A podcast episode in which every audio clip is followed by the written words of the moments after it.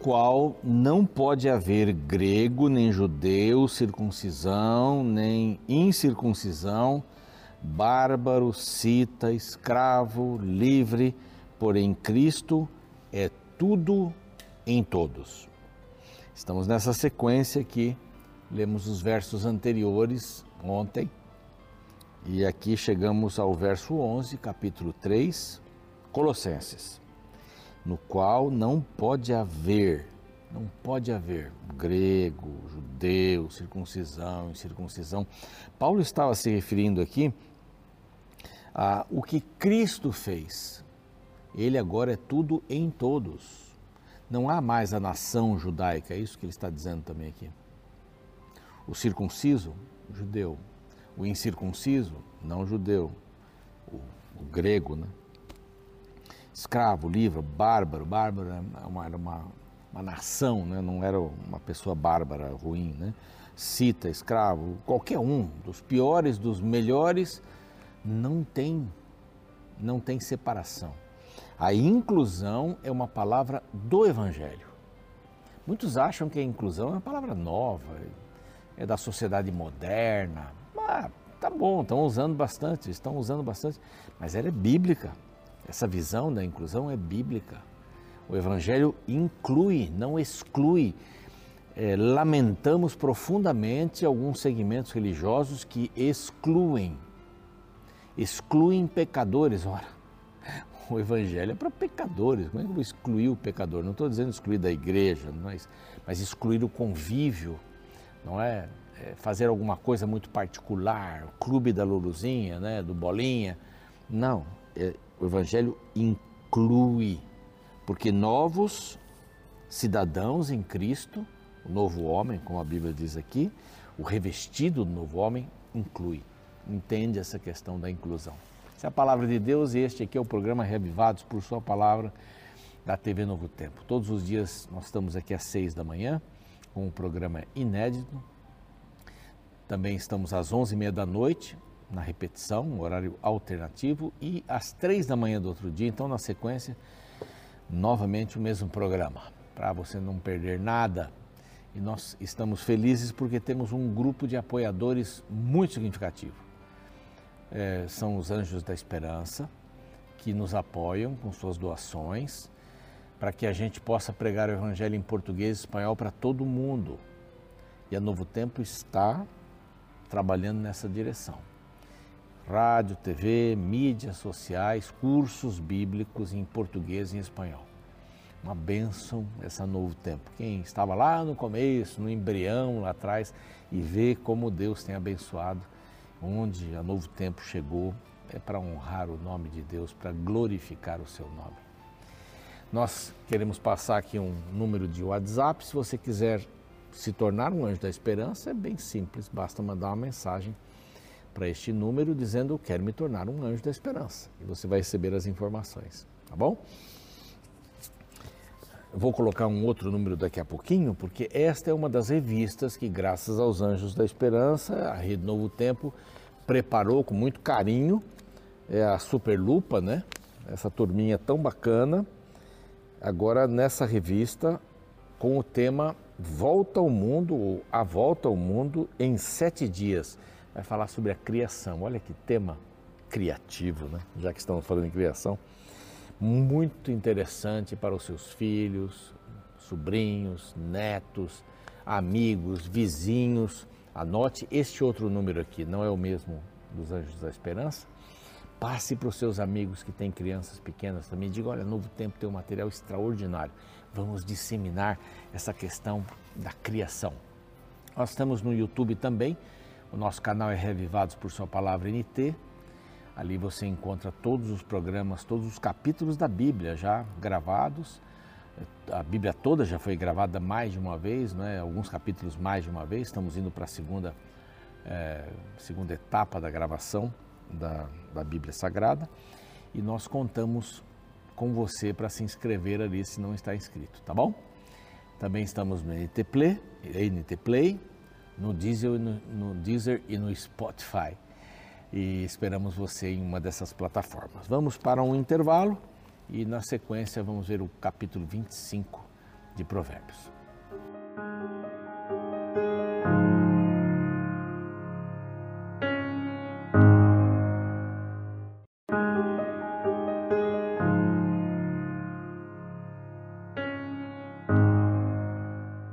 Estamos de volta aqui com o seu programa Reavivados por Sua Palavra. Que bom que você está junto com a gente para estudarmos mais um capítulo. Hoje, o capítulo 25 de Provérbios. Aqui uma nova fase nos Provérbios, né? Você vai ver que muda um pouquinho algumas coisas, mudam, não muito, mas a estrutura é mudada nesses Provérbios que estamos vendo aqui de Salomão esses provérbios anteriores, até o verso 20, até o capítulo 24, você vê assim que é praticamente uma sequência, é a Bíblia de uma, é um, é um capítulo só, né? Todos os que nós vimos é um capítulo só, fora a introdução e tal, mas um capítulo só, vão dando lá vários provérbios aqui e ali, provérbios diferentes, etc e tal.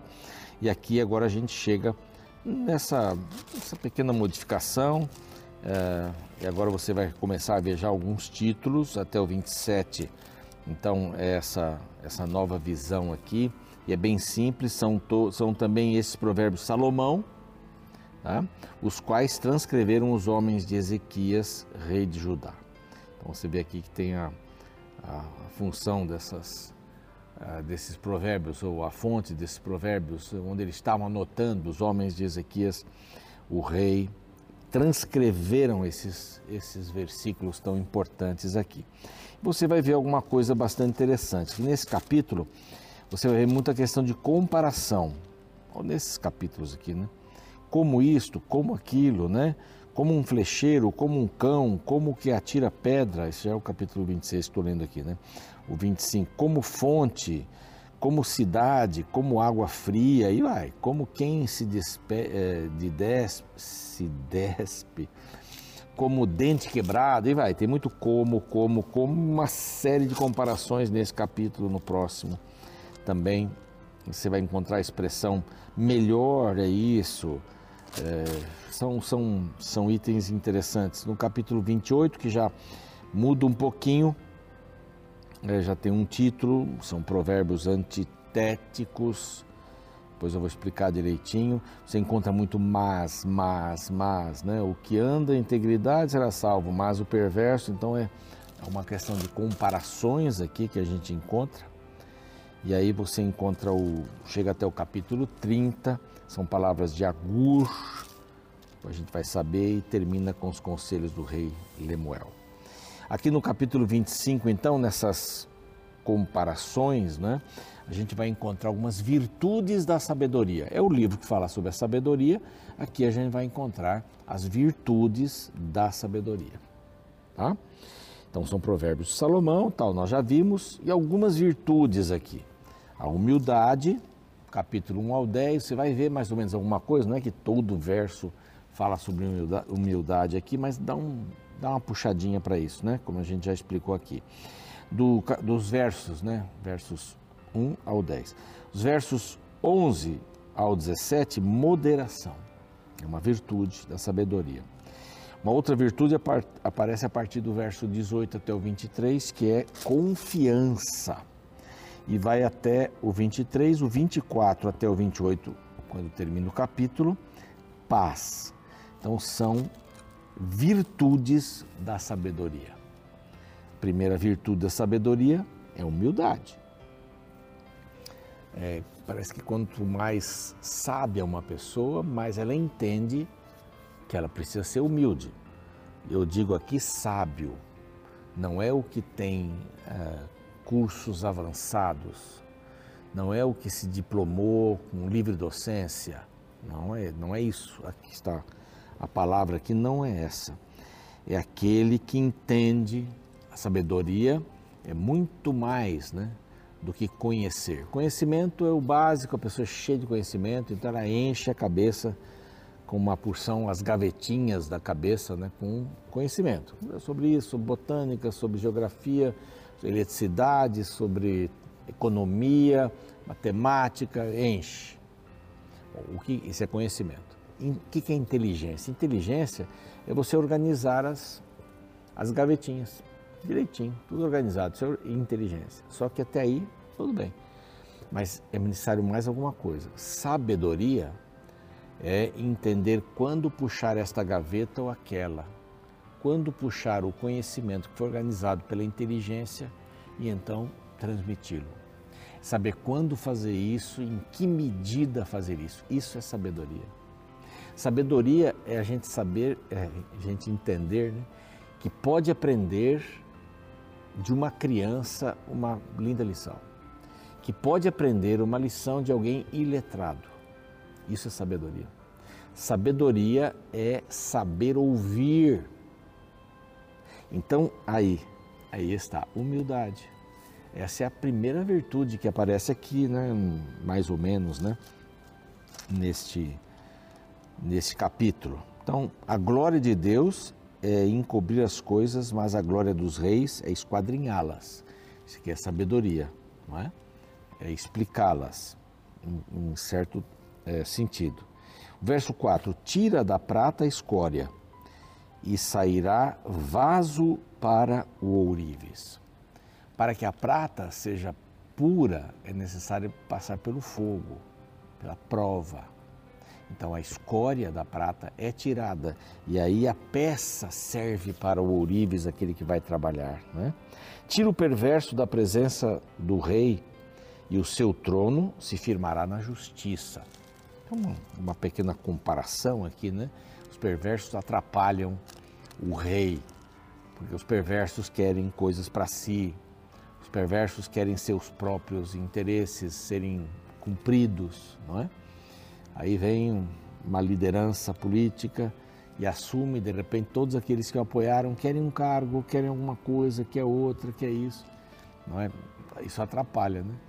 Aí para ter os conchavos, etc e tal mas a humildade é fundamental. Não te glories, verso 6, na presença do rei. Vou falar sobre o rei um pouquinho aqui, né? Nem te ponhas no meio dos grandes, porque melhor é que te digam, sobe para aqui, do que seres humilhado diante do príncipe. Eu já até mencionei isso aí ah, em capítulos anteriores, né? É melhor chamarem você para frente do que você sentar na frente e mandarem você para trás, porque o lugar está reservado. Então, a humildade, não te glories, não te glories, não seja soberbo, não cresça. Olha, fui convidado para estar ali. Não. Humildade é básica, é uma virtude básica da sabedoria. É, tem vários, né? Pleiteia a tua causa diretamente com o teu próximo e não descubras o segredo de outrem, para que não te vitupere aquele que te ouvir e não se te apegue à tua infâmia.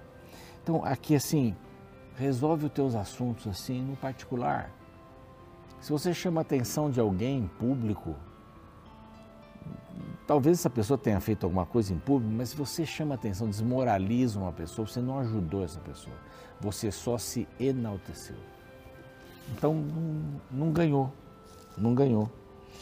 Agora, a partir do verso 12, a gente encontra outra virtude, a moderação. Aqui diz assim: como o frescor da neve no tempo da ceifa, assim é o mensageiro fiel para com os que o enviam, porque refrigera a alma dos seus senhores. O frescor da neve em meio as situações de calor, etc. Refrigera, assim como refrigera aquele que cumpre o seu trabalho fiel como missionário, como fiel, como mensageiro, não é? Saber ir, saber chegar, saber falar, saber entrar, saber sair. Verso 15 assim: a longanimidade persuade o príncipe e a língua branda esmaga os ossos. Quer dizer, não, não vá de encontro. Né? Consiga as suas coisas com moderação. Vá em paz, vá tranquilo, use palavras. Aí vem o mel de novo. Achaste o mel? Coma apenas o que te basta, moderação. Senão você vai vomitar. Vá devagar, pegue leve em tudo que você for fazer. Moderação. A partir do verso 18, então vem aqui a confiança e fala sobre o falso testemunho. Confiança é outra virtude da sabedoria, né? Aqui, aí vem vários como, como dente quebrado e pé sem firmeza, assim é a confiança no desleal no tempo da angústia. É o dente quebrado, né? E o pé sem firmeza, é que cai, né? Dente quebrado cai, pé sem firmeza cai também. Assim é confiança na pessoa desleal, não é? Vimos a primeira, humildade, moderação, confiança. Como quem se despe num dia de frio e como vinagre sobre as feridas, assim é o que entoa canções junto ao coração do aflito. Como quem se despe num dia de frio, vai sentir muito frio, né? E como vinagre sobre as feridas, assim é o que entoa canções junto ao coração aflito. O que, que o coração aflito precisa? Você cantar canções de alegria perto dele? ou ouvi-lo, ou ficar em silêncio do seu lado. Então não faça uma coisa exagerada. Ah, não. O aspecto de, da confiança está do lado dele. Você não tem a chave para a solução do seu problema. Às vezes as pessoas nos procuram, elas não querem saber uma receita pronta. Elas querem que você fique do lado delas. Que ouçam, ou que ouça os seus dilemas, os seus problemas, não é? E tem uma, uma porção de coisa aqui, ó. Se o que te aborrece tiver fome, dá-lhe pão para comer. Se tiver sede, dá-lhe água para beber. Porque assim amontoarás brasas vivas sobre a sua cabeça e o Senhor te retribuirá. O que esses dois versos estão dizendo aqui? É, retribua com gentileza, mesmo aquele que lhe ferir. Por quê? Você vai fazer essa pessoa pensar vai fazer a pessoa pensar. Como lemos em outros provérbios aqui, cuide de quem está indo pelo caminho da morte. Cuide para que ele não vá para o caminho da morte. Então a nossa responsabilidade é ajudar aqueles que estão indo pelo caminho da morte. Então, fez mal para você? Responda com o bem. É difícil, né? É muito difícil. Mas podemos fazer isso com a ajuda do Pai. E a partir do verso 24, então, fala sobre a paz, manter a paz. Melhor é morar no canto do eirado, na ponta, do que junto com a mulher rixosa na mesma casa. Então aqui, o princípio aqui é não não é a mulher só, o homem também, né? Ou qualquer pessoa rixosa. Mas é melhor estar sozinho para quê? Para não brigar. Para não brigar. Melhor estar na ponta lá do telhado, lá na eira, para não brigar, para estar em paz. Fuja da tensão. Fuja desses momentos belicosos. É melhor ter um pensa bem o que você vai falar, como vai agir. Né? Então, paz é fundamental. Fala sobre água fria para o sedento, como são boas novas um, um, alguém que vindo de um país remoto, paz, não sabe quem é, ajuda. Fonte que foi turvada e manancial corrupto, assim é o justo que cede ao perverso. O justo que cede ao perverso se torna perverso. É como uma água turva na fonte. Quem é que vai até a fonte e começa a pisar e sujar toda a fonte para que lá embaixo as pessoas recebam água suja? Então, o justo não deve ceder ao perverso. É melhor que ele se afaste do perverso. Mantenha paz. Melhor que não tenha esse momento de guerra. Aqui fala sobre a cidade derribada, que não tem muros, assim é o homem que não tem domínio próprio. Quem não tem domínio próprio, cria a guerra. Quem não tem domínio próprio, se expõe. E às vezes a pessoa é, que pensa estar prejudicando o outro, está prejudicando-se a si mesmo. Então, são algumas virtudes que nós vimos aqui: humildade, moderação, confiança e paz. Nessa introdução. Vai seguir aqui, nós vamos ver outras, outras é, qualidades importantes que nós encontramos no capítulo 26. Amanhã, tá bom? Mas vamos fazer uma oração. Pai querido, nós queremos desenvolver estas virtudes em nossa vida. Queremos ter paz no coração, queremos ter moderação, queremos ser pessoas confiáveis e pessoas humildes. Que essas virtudes estejam em nós assim que a sabedoria penetrar o nosso coração. Assim que a tua presença estiver conosco e o trono do nosso coração for regido pela figura de Jesus, pela pessoa de Jesus. Abençoe as famílias. Muitos têm sofrido pela palavra que tem dito, muitos têm sofrido pela ganância, pela inveja, pelo rancor. Que nós possamos é, saber o nosso lugar. Às vezes, até nos afastarmos de momentos é, assim, terríveis, momentos desagradáveis, para pensarmos, para orarmos e depois voltarmos com palavras sábias, como mel doce que alegra a vida.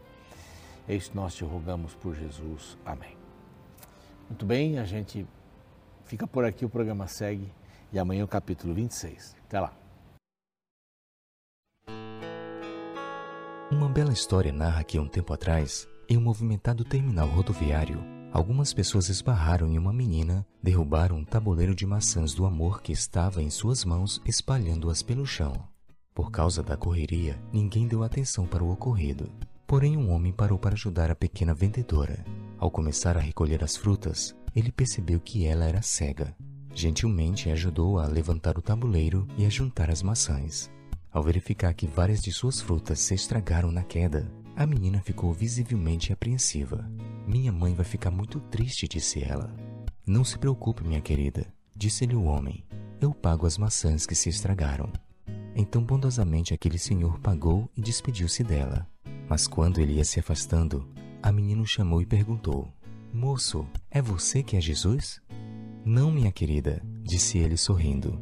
Não sou Jesus, mas sou um dos amigos dele. Interessante, não é? Os cristãos deveriam ser mais facilmente confundidos com Cristo. Aliás, a Bíblia deixa bem claro que o amor ao próximo é a maior evidência de alguém que decidiu seguir a Cristo. É por isso que o capítulo 25 de Provérbios nos faz um convite muito prático. Nos versos 21 e 22 lemos: Se o que te aborrece tiver fome, dar-lhe pão para comer. Se tiver sede, dar-lhe água para beber, porque assim amontoarás brasas vivas sobre a sua cabeça e o Senhor te retribuirá. Você consegue imaginar dar comida para alguém que te feriu na vida? Ajudar quem te prejudicou?